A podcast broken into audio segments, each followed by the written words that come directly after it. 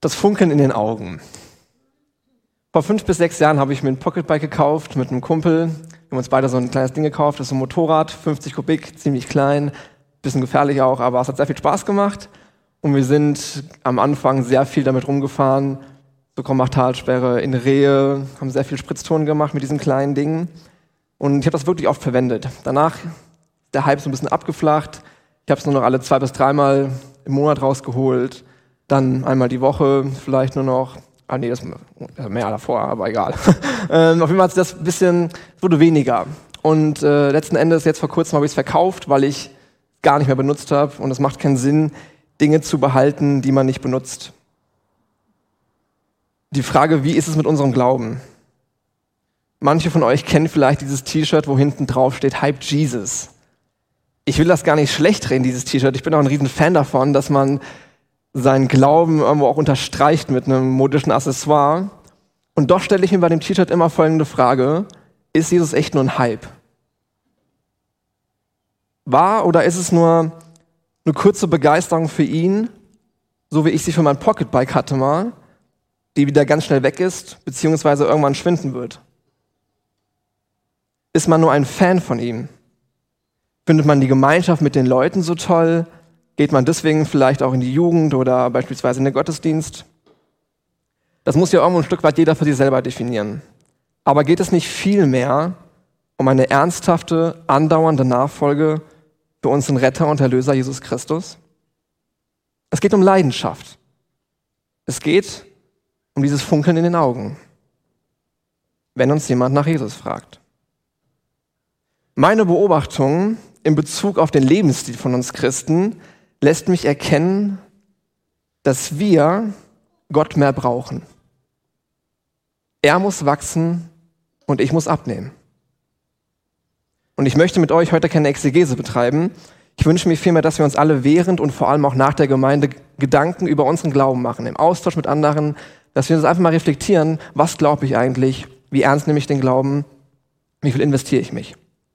Und während der Vorbereitung sind mir ganz viele Bibelverse eingefallen, die ich jetzt heute nicht alle mit in die Predigt reinpacken werde, aber ich habe festgestellt, dass die ganzen Bibelverse einen Kerngedanken verfolgen.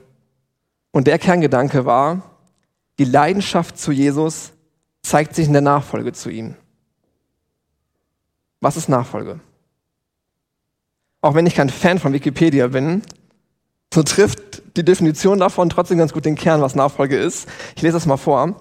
Als Nachfolge Jesu oder Nachahmung Christi oder einfach als Nachfolge bezeichnen Christen eine Lebensweise, die sich von Jesus Christus leiten lassen will und dem Glauben an seine Lehre und sein Vorbild ihm ganz zu folgen versucht. Also von ihm leiten lassen, seine Lehre übernehmen und sein Wesen übernehmen. Natürlich in Anbetracht dessen, dass wir das überhaupt glauben, dass er Gottes Sohn ist. Dem würden wahrscheinlich die meisten von euch auch so zustimmen. Keine Angst, ich auch. Aber für mich ist Nachfolge noch etwas mehr. Nachfolge bedeutet für mich vor allem, deine Bereitschaft zu zeigen, dass du seine Wege gehen und seinen Willen tun willst. Nachfolge besteht für mich aber auch aus Glauben und Vertrauen, aus Demut, Gehorsam, Ehrfurcht und Liebe.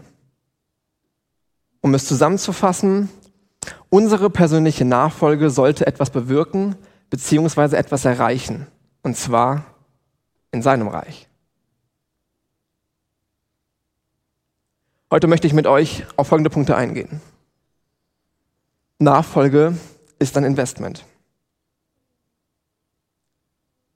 Durch unser Investment in die Nachfolge entsteht Bewegung im Herzen und Bewegung nach außen. Was genau das bedeutet, erkläre ich später nochmal. Vielleicht könnt ihr ja schon mal euch Gedanken machen, was das heißt. Ein Vers begleitete mich echt eine lange Zeit und den würde ich einfach ganz gern vorlesen. Der steht im 1. Johannesbrief, Kapitel 2, Vers 6. Wer sagt, dass er in ihm bleibe, ist schuldig, selbst auch so zu wandeln, wie er gewandelt ist. So ein mächtiger, aber irgendwo auch herausfordernder Vers für uns, aber er trifft den Kern. Mit unserem Bekenntnis zu Jesus geht was einher. Oder sollte was einhergehen. Nämlich Bewegung. Bewegung in deinem Alltag, in dem du deinen Glauben teilst, in dem du dich in Menschen investierst, in dem du Menschen hilfst, Bewegung in deinem Herzen, indem du Veränderung merkst in deinem Wesen, wie Jesus dich verändern möchte. Die Frage ist nur, wie sehr wir diese Anstöße, die Gott uns gibt, wie sehr wir die zulassen und wahrnehmen können. Und um das wahrzunehmen, bedarf es einem aktiven Einsatz unsererseits in die Nachfolge. Meine Beobachtung ist auch, wenn ich mir die Gesamtheit des Christentums mal anschaue, in seinem Verhalten, dass ich da ein bisschen ins Nachdenken komme. Ich sag's mal so. Ich stelle fest, dass es heutzutage mehr darum geht, den Glauben attraktiv und ästhetisch zu machen und weniger darum, die Werte Jesu und seiner Liebe zu verkünden. Ich denke nicht, dass wir uns als Christen dieser Welt anpassen müssen, sondern dass diese Welt sich Christus anpassen muss. Was ich damit meine. Aus meinem Blickwinkel streben wir in der Nachfolge wenn es darum geht, Jesus cool zu machen, eher eine Richtung an, die ja Richtung Welt geht und weniger Richtung Jesus. Aber genau das ist doch eigentlich das, worum es geht. Vor allem in diesem Vers. Ich wünsche mir einen richtigen Glauben für uns alle, die wir hier sind und alle, die zuschauen und ja, alle, die, die an Jesus glauben. Ich wünsche mir einen Glauben, der von einem folgenden Gebet richtig geprägt ist. Jesus, mach mich dir ähnlicher. Und das vielleicht nicht nur auch unbedingt, weil wir es auch vielleicht immer uns wünschen, sondern vor allem auch, weil wir es ihm schuldig sind. Und ich bin mir sicher, wenn wir dieses Gebet sprechen, dann will er uns verändern und Bewegung in unserem Leben erzeugen. Zu der Bewegung in unserem Herzen. Ich habe ein schönes Zitat gefunden von Sören Kierkegaard, ein guter Mann. Und zwar hat er gesagt, das größte Examen, dem ein Mensch sich zu unterwerfen hat, wozu ihm auch das ganze Leben angewiesen ist, Christ werden und sein. Und dieses Zitat trifft es auf den Punkt. Zum einen ist ein Examen etwas, das Disziplin und Lernen erfordert. Und in diesem Fall ist unser Christsein nichts, was wir mal schnell abschreiben können wie ein Examen. Dieses Examen gilt für unser ganzes Leben. Und jeder weiß von euch, Beziehungen, egal ob Freundschaft, Liebesbeziehungen, was auch immer, das erfordert immer ein Investment. Immer eine gewisse Hingabe. Wir können nicht erwarten, dass eine gute Beziehung durch Nichtstun entsteht. Es bedarf immer einer Hingabe an Zeit, Liebe, Geduld und, und, und. Es gibt so viele Punkte. Und übertrage ich das jetzt mal auf unseren Glauben, dann möchte ich dich persönlich fragen, wo räumst du dir Zeit frei zum Bibellesen? Wo und wann redest du mal länger mit Jesus? Nicht nur das kurze Gebet, ja, ich bete noch vom Essen. Fastest du zwischendurch mal? Vielleicht auch, um Gott zu zeigen, dass eine Sache besonders wichtig ist.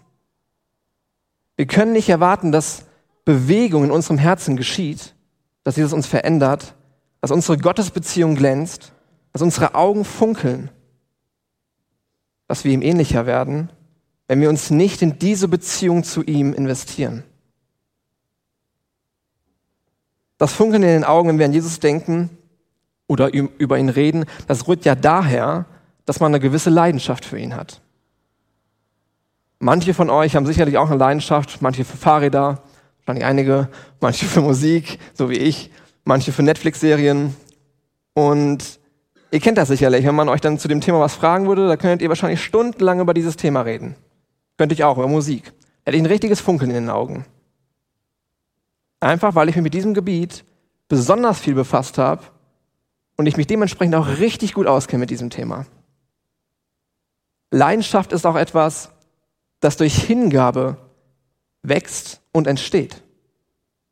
Und dann folgt die Bewegung in unserem Herzen. Und Gott wünscht sich dann keine Streichholzmentalität. Ich finde dieses Wort so toll, das hat mir einer auf der Bibelschule erzählt, was das für ihn war. Ich würde das ein bisschen übertragen. Ich wünsche mir keine Streichholzmentalität. Wie sie manchmal auch nach einer Freizeit da ist. Was ich damit meine. Es wird kurz hell. Die Begeisterung für ihn ist richtig da. Man besucht den Gottesdienst, liest in der Bibel und nach kurzer Zeit ist alles wieder weg. Es wird dunkel und man hat keine Lust mehr, etwas für die Beziehung zu tun. Wie ein Streichholz, das du anzündest und ganz schnell abbrennt. Er wünscht sich, wie ich schon am Anfang gesagt habe, eine ernsthafte, andauernde Nachfolge, die somit stetig unser Herz verändert. Es geht um das Bewusstsein dass wir ihm etwas schuldig sind, weil er das Kreuz für uns getragen hat. Und wir wollen ja nicht nur innerliche Bewegung erfahren, wir wollen auch vor allem seinem Ruf nachgehen, seinem Auftrag, den er uns hinterlassen hat, nämlich, dass wir seine Liebe und sein Wesen teilen müssen mit dieser Welt. Und das ist die Bewegung nach außen. Jesus hat uns eine Menge Verse hinterlassen, die uns zeigen, dass wir als Nachfolger Jesu Bewegung nach außen erzeugen sollten und noch wichtiger müssen. Wie der Herr mich gesandt hat, so sende ich euch. Johannes 2021. Geht nun hin und mache zu Jüngern alle Völker. Matthäus 28, Vers 19. Und Jakobus 2, Vers 17. So ist auch der Glaube, wenn er keine Werke hat, in sich selber tot. Das griechische Wort für Werke ist hier Ergon. Das kann man auch gut mit Tat und Mühe übersetzen. Die Frage ist, die ich mir da stelle, wagen wir etwas, tun wir etwas und bemühen wir uns um Dinge in unserem Glauben? Ich denke, was Jakobus mit diesen Worten meint, ist folgendes. Wir sollten lernen, aus Glauben zu handeln, etwas zu tun, etwas zu wagen. Aus dem Glauben heraus, dass Jesus immer bei uns ist und mit uns geht. Wir wollen laufen, uns bewegen und nicht auf der Stelle stehen bleiben. Wir wollen in einem fahrenden Auto sitzen, was er lenkt. Wir sollen Licht sein, wir sollen Salz sein. Wir sollen Frucht bringen. Wir sind berufen. Verstehen wir erst das Kreuz, so wird uns klar, dass wir in die Aufgabe hineingerufen wurden, sein Reich zu bauen. Wir haben einen Auftrag und diesem dürfen wir voll Freude eigentlich nachgehen. Nicht, weil wir es müssen, sondern weil wir es dürfen. Und noch viel wichtiger, weil wir es doch auch eigentlich wollen. Zusammengefasst, durch unser Investment in die Nachfolge geschieht Bewegung in unserem Herzen und auch Bewegung nach außen, in die Welt. Und diese Leidenschaft für Jesus zeigt sich in deinem Investment. Nachfolge erfordert Treue und Gehorsam. Der zweite Punkt. Es gibt Momente im Leben, in denen man diese Leidenschaft, gerade eben so schön angepriesen habe, vielleicht nicht verspürt. In denen das Funkeln in den Augen scheinbar erloschen ist, in denen es einfach weg ist. Es gibt Momente, in denen das Leben einen richtig in die Knie zwingt. Glaubensmäßig oder auch emotional, körperlich. Und ich kann mit Fug und Recht sagen, ich habe das selber schon erlebt. Ich weiß, wie es ist, richtig am Boden zu sein. Weil Dinge passieren, mit denen man nicht rechnet. Und es fiel mir in den Momenten schwer, teilweise den Blick auf Jesus zu richten und den vor allem dann auch dazu behalten. Aber eine Sache war mir in der ganzen Zeit, in der es mir nicht gut ging, richtig klar. Und das hat mich durchgetragen, nämlich ich will ihm treu und gehorsam sein. Ich will bei ihm bleiben, weil er bei mir bleibt. Die Nachfolge Jesu ist nicht immer einfach. Wer sagt, Jesus nachfolgen wäre einfach, der sollte sich vielleicht auch nochmal die Bibel durchlesen und sich vielleicht mal ganz kurz und knapp einfach das Leben und Ableben der Jünger Jesu anschauen. Das war nicht einfach. Jesus selber spricht auch davon, dass wir als Christen nicht immer bestaunt werden, sondern ganz im Gegenteil, vielleicht sogar verspottet oder Schlimmeres. Eine kurze Geschichte. Ich war vor kurzem bei einem Freund auf der Taufe eingeladen. Und es war ein sehr guter Freund von mir. Ich habe mich sehr gefreut, dass ich da sein durfte. Und äh, die Taufe fand nicht in der Gemeinde statt, sondern an einem öffentlichen See. Und es war ein Badesee. Da waren ein Haufen an Menschen. Das war unfassbar. Und ich habe mir schon gedacht, meine Güte, das kann ja was werden, wenn die ganzen Leute jetzt sehen, wie hier eine Taufe stattfindet.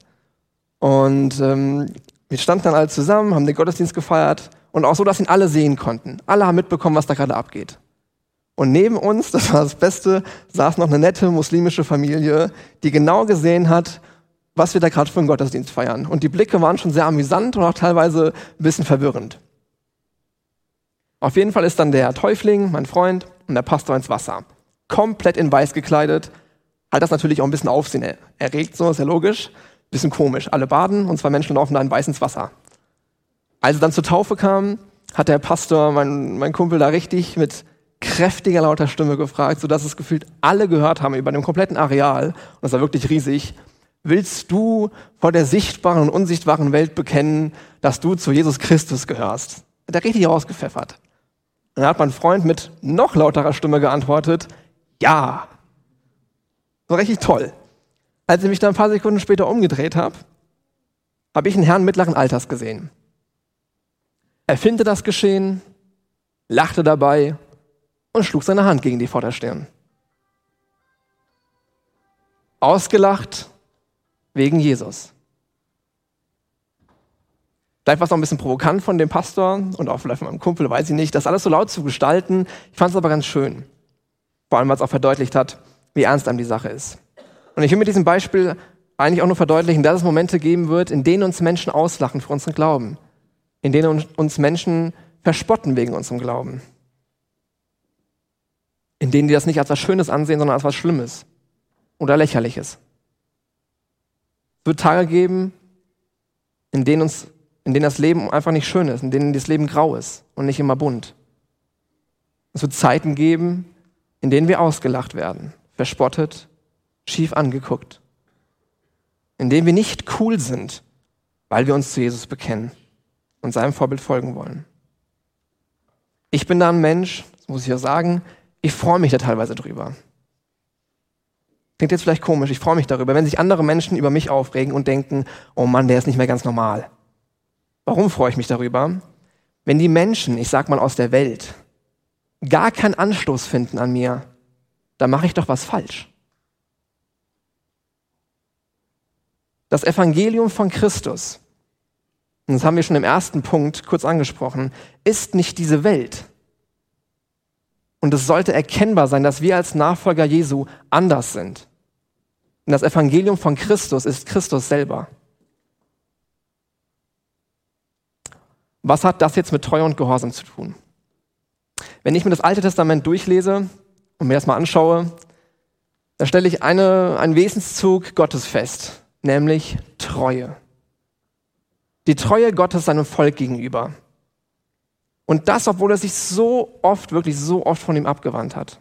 Es ist immer wieder gegangen. Und ich bin jedes Mal erstaunt darüber, wie viel Liebe Gott trotzdem für sein Volk hatte oder hat. Der Herr ist nie gegangen. Nie. Er war bei ihnen, Tag und Nacht. Er versorgte sie, führte sie und er liebte sie.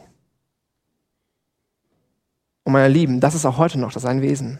Das ist heute genauso. Er ist uns treu, wie kein anderer Mensch es jemals könnte.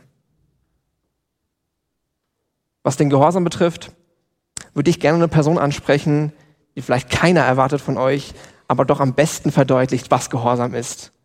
Nämlich Jesus Christus. Wenn man nämlich bei Google eingibt, wer war Gehorsam in der Bibel, dann kommt da folgende, folgendes Ergebnis raus. Jesus Christus ist unser größtes Vorbild. Er war dem himmlischen Vater gehorsam. Er sagte, denn ich bin nicht vom Himmel herabgekommen, um meinen Willen zu tun, sondern den Willen dessen, der mich gesandt hat. Zusammengefasst, Gott hat uns gezeigt, er ist treu. Auch wenn wir gehen. Und Jesus hat uns gezeigt, was Gehorsam bedeutet. Warum sind wir dann manchmal untreu ihm gegenüber, wenn das Leben schwierig wird? Warum verabschieden wir uns von ihm? Warum gehen wir? Und warum gehorchen wir ihm nicht? Wenn Gott sagt, rede mit mir, warum tun wir es nicht? Wenn Gott sagt, suche mich und ich lasse mich finden, Warum tun wir es nicht? Und wenn Gott sagt, folge mir nach, warum tun wir es nicht? Ich will euch das gar nicht als Ermahnung irgendwie jetzt aussprechen, sondern als Ermutigung, in schwierigen Zeiten des Lebens trotzdem treu zu bleiben. Denn er ist es uns auch immer gewesen und er bleibt es. Und ich ermutige euch ebenfalls, auch im Gehorsam, im Gehorsam zu leisten. Denn Jesus war es auch.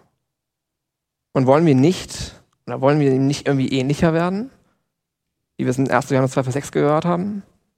Sind wir es ihm nicht sogar eigentlich schuldig? Wo ist unsere Leidenschaft manchmal? Wo ist das Funkeln in den Augen? Und das Schönste an all diesem Investment, von dem ich gesprochen habe, der Treue und dem Gehorsam, ist vor allem auch Folgendes. Es lohnt sich so. Es lohnt sich so. In seine, seine Nähe zu suchen, wenn wir fallen, ihn anzurufen in der Not, ihm zu gehorchen und treu zu sein. Denn wohin sonst sollten wir auch gehen? Folgender Vers war in der Vorbereitung der Vers, der mir als erstes in den Sinn kam. Und es ist gleichzeitig einer meiner Lieblingsverse. Peter hat ihn schon so, eben so schön vorgelesen. Steht in 1. Johannes 6, Vers 68. Bevor ich den Vers jetzt aber nochmal vorlese und wir uns das nochmal anschauen, würde ich noch kurz gerne was zum Kontext sagen, damit wir verstehen, was für eine Kraft in diesem Vers wohnt.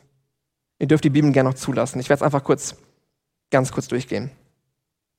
Johannes 6 beginnt mit der Speisung der 5000. Die Geschichte kennen wir alle.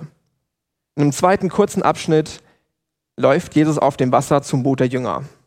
Die Geschichte ist ein bisschen, würde ich denken, nicht ganz irgendwie kompatibel mit dem Rest äh, vom Johannes-Evangelium, aber steht da trotzdem irgendwie drin. Und es ist nicht zu verwechseln mit der Geschichte, wo Jesus zu Petrus geht und Petrus auch auf dem Wasser geht. Danach fing Jesus an, über das Brot des Lebens zu sprechen. Und das ist der wichtige Kontext. Er sprach darüber, dass niemand ewiges Leben haben würde, es sei denn, man isst von seinem Fleisch und trinkt von seinem Blut. Außerdem erwähnt er mehrmals, dass er der Sohn Gottes ist, dass er Gott gesehen hat und dass Gott ihn gesandt hat. Und er richtet all diese Worte an die Juden, an die Volksmenge, die ihm wegen der Speisung folgte, und auch an seine Jünger. Wichtig ist hier noch anzumerken, das griechische Wort für Jünger ist Mathetes. Es wird aus dem Wortstamm Mantano gebildet, was man eigentlich immer mit Lernen und Erfahren übersetzt. Das heißt, Jünger sind Menschen, die viel gelernt haben und viel erfahren haben mit Jesus. Das heißt aber nicht, dass Jünger Menschen sind, zwangsläufig, die alles glauben und verstehen, was Jesus sagt. Vielleicht war es an manchen Jüngern und bei manchen Nachfolgern mehr eine Begeisterung für ihn eine Streichholzmentalität, weil er ihnen zu essen gab, weil sie die Wunder gesehen haben und ihn toll fanden. Weniger eine richtige Leidenschaft. Die Juden stritten auf jeden Fall wegen dieser Aussagen von Jesus, dass er der Sohn Gottes sei, dass sie vom Blut und vom Fleisch da alles essen und trinken müssen. Wir wissen natürlich heutzutage, gerade weil wir den Kontext der Bibel haben, dass es bei diesem Bild, dass wir von seinem Fleisch und von seinem Blut trinken müssen, nur um ein Sinnbild geht und es sich um das Abendmahl dreht. Das wissen wir. Die Jünger und die Juden damals nicht. Denn von Johannes 1 bis Johannes Kapitel 6 gab es überhaupt kein Abendmahl. Wird nirgendwo erwähnt. Kommt zum ersten Mal im Kapitel 13 vor. Zumal es für Juden sowieso undenkbar war, Blut zu trinken. Das war strengstens verboten. Einige der Jünger waren auf jeden Fall auch aufgebracht, wie die Juden, von den Worten, die Jesus da sprach, und sagten in Vers 16, die Rede ist hart. Wer kann so etwas hören? Das heißt, sie waren auch selber irritiert, ein bisschen aufgebracht über das, was Jesus gerade alles gesagt hat. Und jetzt lade ich euch ein, mit mir die Bibel aufzuschlagen und Johannes 6, 66 bis 68 zu lesen. Und zwar mit dem Bewusstsein, dass sich gerade einige seiner Jünger von ihm abwenden, wegen der Worte, die er sprach. Und mit dem Bewusstsein, welche Leidenschaft in den Worten Petrus steckt. Ich lese. Von da an gingen viele seiner Jünger zurück. Da sprach Jesus zu den Zwölfen, wollt ihr etwa auch weggehen? Simon Petrus antwortete ihm, Herr, zu wem sollten wir gehen? Du hast Worte ewigen Lebens. Und wir haben geglaubt und erkannt, dass du der Heilige Gottes bist. Die Worte berühren mich immer wieder. Gerade, weil sich vorher so viele andere Jünger von ihm abgewandt haben. Ich frage mich da auch folgendes, wie viel Leidenschaft steckte in den Menschen, die sich abgewandt haben?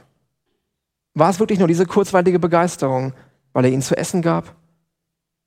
Folgten sie wegen den Wundern? Wir wissen das nicht genau. Doch eins steht fest.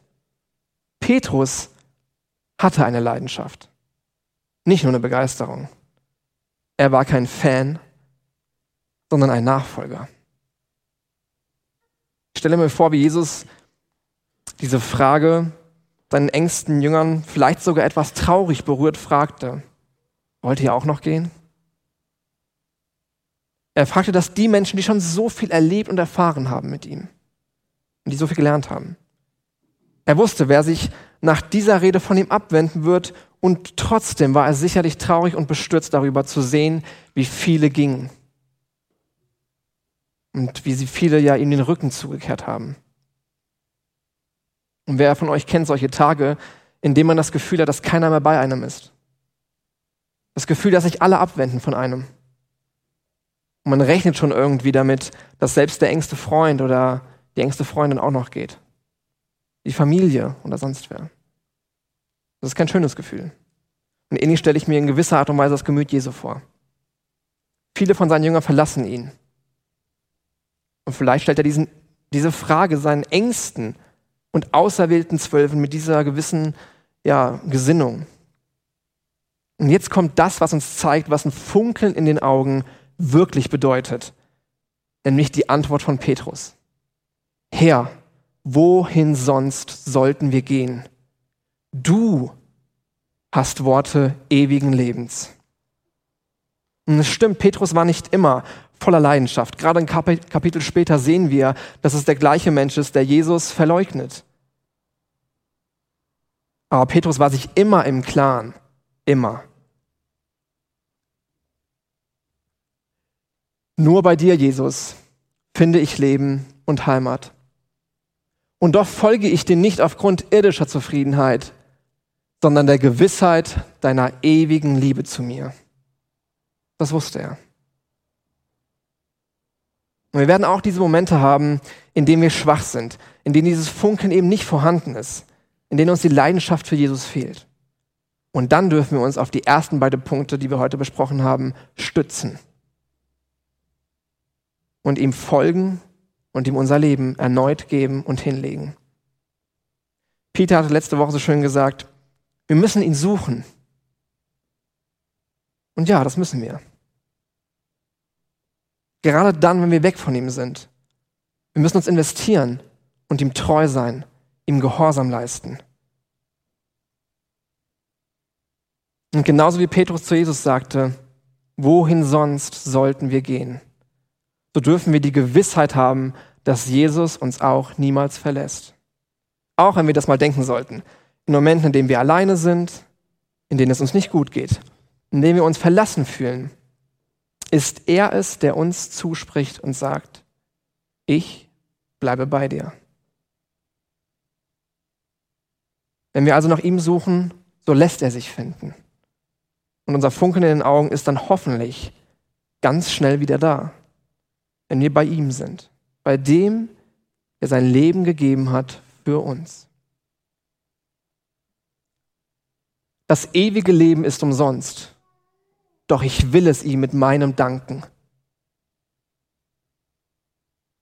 Die Worte Petrus sind doch die Antwort auf unsere Fragen, auf unsere Bedürfnisse und Sorgen, Ängste, all das, was uns beschäftigt. Er, Jesus, hat Worte des ewigen Lebens. Er ist es, der aus Trauer Freude, aus Angst Mut und aus Sorgen Zuversicht macht. Jesus ist vollkommen. Er ist Liebe, Gnade, Barmherzigkeit, Freude, Treue. Jesus ist nicht nur irgendeine Person oder ein x-beliebiger Prophet. Er ist Gottes Sohn. Das war er damals und das ist er auch heute. Und dieser Sohn Jesus Christus hat sein Leben am Kreuz gegeben, damit wir alle, die wir heute hier sind, und auch alle anderen, die an ihn glauben, eines Tages bei ihm sind, in seiner Herrlichkeit. Ich lese Philippa 2, 6 bis 11 aus der NGÜ vor. Er, der Gott in allem gleich war und auf einer Stufe mit ihm stand, nutzte seine Macht nicht zu seinem eigenen Vorteil aus. Im Gegenteil. Er verzichtete auf alle seine Vorrechte und stellte sich auf dieselbe Stufe wie ein Diener. Er wurde einer von uns, ein Mensch wie andere Menschen. Aber er erniedrigte sich noch mehr. Im Gehorsam gegenüber Gott nahm er sogar den Tod auf sich. Er starb am Kreuz wie ein Verbrecher. Deshalb hat Gott ihn auch so unvergleichlich hoch erhöht und hat ihm als Ehrentitel den Namen gegeben, der bedeutender ist als jeder andere Name. Und weil Jesus diesen Namen trägt, werden sich einmal alle vor ihm auf die Knie werfen. Alle, die im Himmel sind, auf der Erde und unter der Erde sind. Alle werden anerkennen, dass Jesus Christus der Herr ist und werden damit Gott, dem Vater, die Ehre geben. Und genau das, unsere Knie beugen, vor dem, der sein Leben gegeben hat, für dich persönlich. Das können wir heute schon tun. Wenn sich jemand von euch gerade irgendwie angesprochen fühlt, ob jetzt hier oder im Livestream, dann lade ich dich ein, gleich beim Abendmahl und beim Lobpreis, dir nochmal dessen bewusst zu werden, dass Jesus Christus sein Leben für dich persönlich gegeben hat.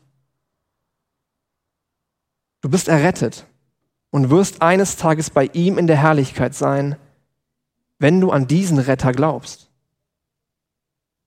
Und besonders für uns, die wir gleich auch noch das Abendmahl feiern werden. Lass uns daran denken, dass Jesus, wie es in Johannes 6,54 steht, wer mein Fleisch isst und mein Blut trinkt, hat ewiges Leben. Und ich werde ihn auferwecken am letzten Tag. Diese Stellung, die wir haben, darf uns bewusst sein. Wir werden bei ihm sein, wenn wir an ihn, Jesus, glauben. Er hat all das für mich und für dich getan. Was tue ich für ihn? Ich will wachsen im Glauben. Ich will seinen Willen tun. Ich will ihm aufs vollste vertrauen. Ich will ihm treu sein. Ich will mich in die Beziehung zu ihm investieren. Ich will ihm gehorsam sein. Ich will ihm ähnlicher werden. Ich will ihm mein Leben geben. Und ich will dieses Funkeln in den Augen, wenn ich an ihn denke. Ich bete noch. Ihr könnt gerne dazu aufstehen, wenn ihr mögt.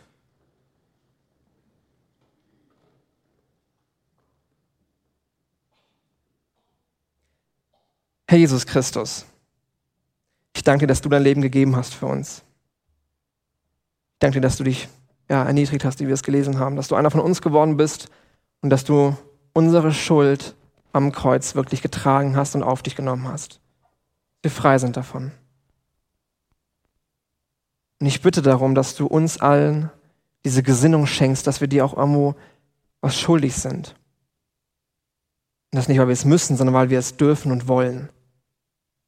Ich bitte dich, dass du uns eine Leidenschaft schenkst für dich, dass wir dir ähnlicher werden wollen, dass wir mehr wie du werden. Und Herr, schenke uns auch immer wieder dieses Bewusstsein, gerade wenn es uns nicht gut geht, wenn uns die Leidenschaft fehlt. Wohin sonst sollten wir gehen? Du bist es doch, der ewiges Leben hat. Schenk uns dieses Bewusstsein, dass wir immer zu dir gehen dürfen, egal wie es uns geht. Und schenk uns auch diesen Gehorsam, diese Treue zu dir, wie du sie uns erwiesen hast und es immer tun wirst. Jesus, wir lieben dich. Und wir danken dir, dass du unser Retter und Erlöser bist. Amen.